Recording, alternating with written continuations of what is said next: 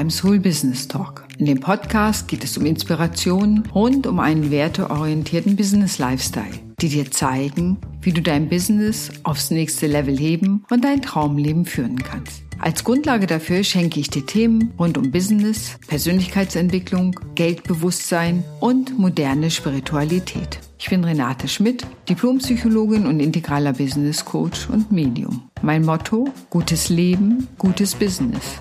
Ich wünsche dir viel Spaß beim Hören des Podcasts.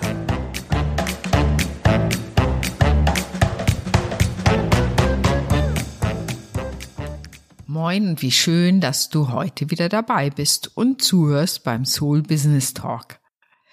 Heute geht es um das Thema Mut zur Veränderung. Viele Menschen haben so ein vages Gefühl, sie würden gerne etwas verändern und dann gibt es immer viele gute Gründe, es nicht zu tun. Wenn das Haus erstmal abbezahlt ist. Ach, die Kinder, bis die aus dem Haus sind naja, das geht ja noch, das kann ich ja machen, wenn. Und wenn du dich dabei entdeckst, dass alles, was du von deinem Herzen her gerne tun würdest und nicht tust, oder ich würde gerne mal nach Australien reisen, na, das geht ja jetzt nicht, weil sowieso ja konfirmiert wird oder was auch immer. Schau genau hin, ob du viele dieser Ausreden hast. Denn das zeigt dir eigentlich nur, und es sind Ausreden aus meiner Sicht. Es zeigt eigentlich nur, dass du einen Herzenswunsch hast und nicht den Mut hast, ihm zu folgen. Natürlich ist mir klar, wenn du davon träumst, auf La Gomera ein Yoga-Zentrum aufzumachen und da Menschen drin zu begleiten, dass da etwas mehr dran ist als den Mut zur Entscheidung. Und dennoch, wenn du davon träumst, geh es an.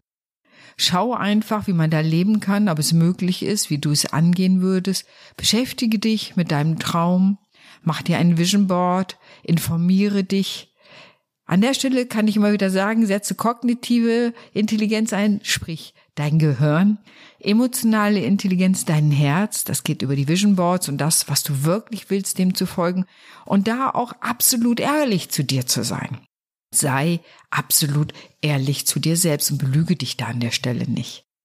Und dann die spirituelle Intelligenz, dann kannst du sagen, natürlich ein Teil von mir gibt es auch ab an die geistige Welt, an die Spirits, an Gott, was immer du glaubst, so dass er oder sie dir helfen möge, deinem Weg folgen zu können. Und es lohnt sich immer dann anzugucken, was passiert dann.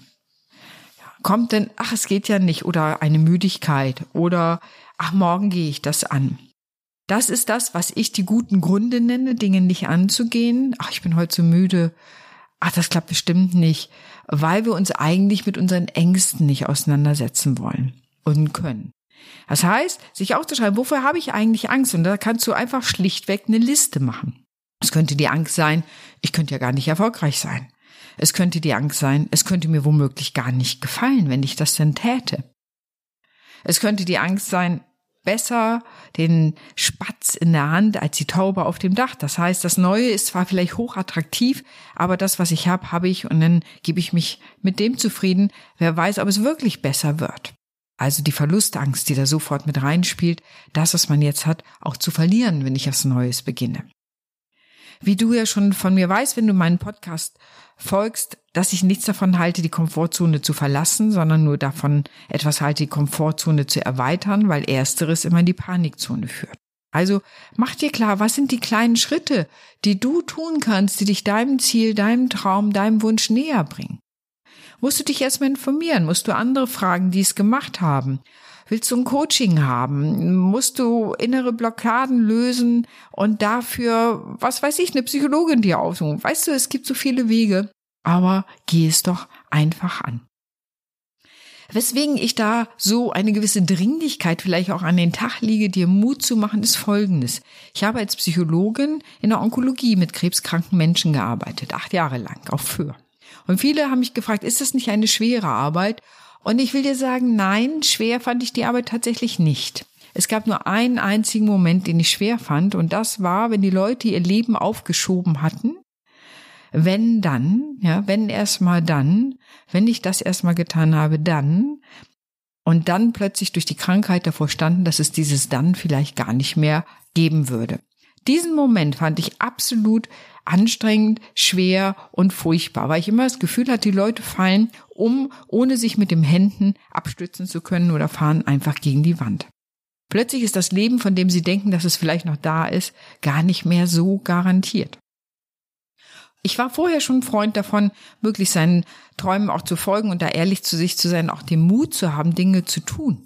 Ja, ich wollte immer mal auf einer Insel leben. Das stand auf meiner Bucketlist. Und als sich für mich die Gelegenheit ergab oder ich mich schlichtweg auch beworben habe, aufhöre, als Psychologin zu arbeiten, habe ich meine Sachen gepackt und bin hingezogen. Und ich will dir sagen, ohne die Insel zu kennen. Ich war natürlich da und habe mir einen Eindruck gemacht und habe mich vorgestellt und all diese Sachen. Aber nichtsdestotrotz kannte ich die Insel nicht und ich habe trotzdem meine Sachen gepackt, weil ich meinem inneren Gefühl vertraut habe. Ich will auf einer Insel leben, ich will da arbeiten, das wird schon alles gut. Und es wurde alles gut. Ich will nicht sagen, dass ich immer nur Hochmomente habe. Das stimmt überhaupt nicht. Ich hatte auch Momente, wo ich dachte, oh, es ist auch ganz schön anstrengend.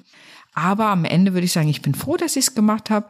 So dieses Gefühl, ich habe mich getraut, ich habe meine Sachen mal, ich habe alles ich will nicht sagen, auf eine Karte gesetzt. Ich bin ja auch kognitiv und, und bin überlegt und so weiter. Und trotzdem habe ich den Mut gemacht, bin gesprungen, bin hin. Und was sich da alles Wunderbares entfaltet, habe ich wunderbare Freundschaften entwickelt. Ich habe ein Buch geschrieben. Ich habe mich selbst nochmal auf Ebenen kennengelernt, die ich von mir nicht kannte und habe meine Liebe zum Meer einfach nur noch vertiefen können. Also wirklich wunderschön. Und das ist alles, was passiert ist, weil ich den Mut hatte, hinzugehen. Und du wirst lachen, aber eine Freundin von mir, die ich noch aus Bremen kannte, die hat die Freundschaft zu mir gekündigt, weil sie dann sagte, ich halte das nicht aus, dass du so mutig bist und ich nicht. Ja, da hat sie tatsächlich, es war ihr Grund. Wir sind sozusagen in Freundschaft voneinander geschieden, aber sie hat gesagt, ich halte das nicht aus, weil eigentlich führst du mir permanent vor Augen, dass es möglich ist und du tust es einfach und ich traue mich nicht. Und nicht, dass ich ihr das vorgeworfen hätte, aber sie konnte sozusagen den Anblick, dass das möglich ist, gar nicht ertragen. Auch das kann natürlich passieren, dass wenn Menschen da sich Dinge trauen, dass ich denke so, oh, ey, die, das nervt mich immer, weil sie mir im Grunde vor Augen führen, was ich selber gerne täte. Du musst nicht auf eine Insel ziehen, das muss nicht dein Traum sein. Aber ich empfehle immer, genau da nachzuforschen. Was ist es? Das kann doch sein, ich möchte gut Salsa tanzen können oder was auch immer. Tu es. Ich kann dich nur dazu einladen, es zu tun. Es hat was zutiefst Befriedigendes, es ist gut für das Selbstwertgefühl. Es macht Spaß, du lernst was Neues. Und wenn es dann irgendwann vorbei ist, ja, ich habe die Insel auch nach acht Jahren wieder verlassen, bin nach Berlin gezogen, was übrigens auch auf meiner Bucketlist stand, und habe einfach viel erlebt. Und es gibt so ein wohliges Gefühl. Ich habe es gewagt, ich habe es getan. Das war manchmal auch anstrengend, gar keine Frage. Aber es nicht getan zu haben, wäre weitaus schlimmer gewesen. Und ich habe mal ein Buch von einer Frau äh, gelesen, die hat so Menschen in Sterbeprozessen begleitet und die hat im Grunde geschrieben, was Menschen am meisten bereuen am Ende ihres Lebens ist nicht, was sie getan haben, sondern was sie nicht getan haben. Und daher möchte ich dich doppelt dazu einladen, darüber nachzudenken, was möchtest du denn tun? Den Mut fassen. Ja, du musst nicht einfach springen, sondern bereite dich gut vor. Ich denke, eine gute Vorbereitung hilft sehr, das zu tun. Es muss nicht jeder wie ich sozusagen seine Sachen packen und dann nach Fürth ziehen. Aber bereite dich vor, wenn du den Traum hast, guck mal, probier es aus. Vielleicht probierst du es erst mal ein Vierteljahr aus, von mir aus auf eine Insel zu ziehen und zu gucken, wie es ist. Solche Möglichkeiten gibt es ja. Probier aus, wie das Inselleben ist, ob es dir wirklich gefällt. Und dann kannst du immer weiter entscheiden. Also ich kannst auch Testballons machen, um auszutesten, ob das, was du im Kopf denkst, vom Herzen her wünscht, ob es wirklich das ist, was du willst. Und der Punkt ist, tu es. Ja, manche Leute trauen sich zum Beispiel auch gar nicht mit ihrem Business zu starten, obwohl sie eine total schöne Idee haben und auch wirklich was haben, wo man denken würde, ja, da lässt sich Umsatz mit generieren, weil sie Angst vor Ablehnung haben. Ja, sie haben Angst vor Ablehnung. Angst vor Ablehnung ist ein großer Hinderungsgrund. Was wird meine Familie sagen, wenn ich das mache?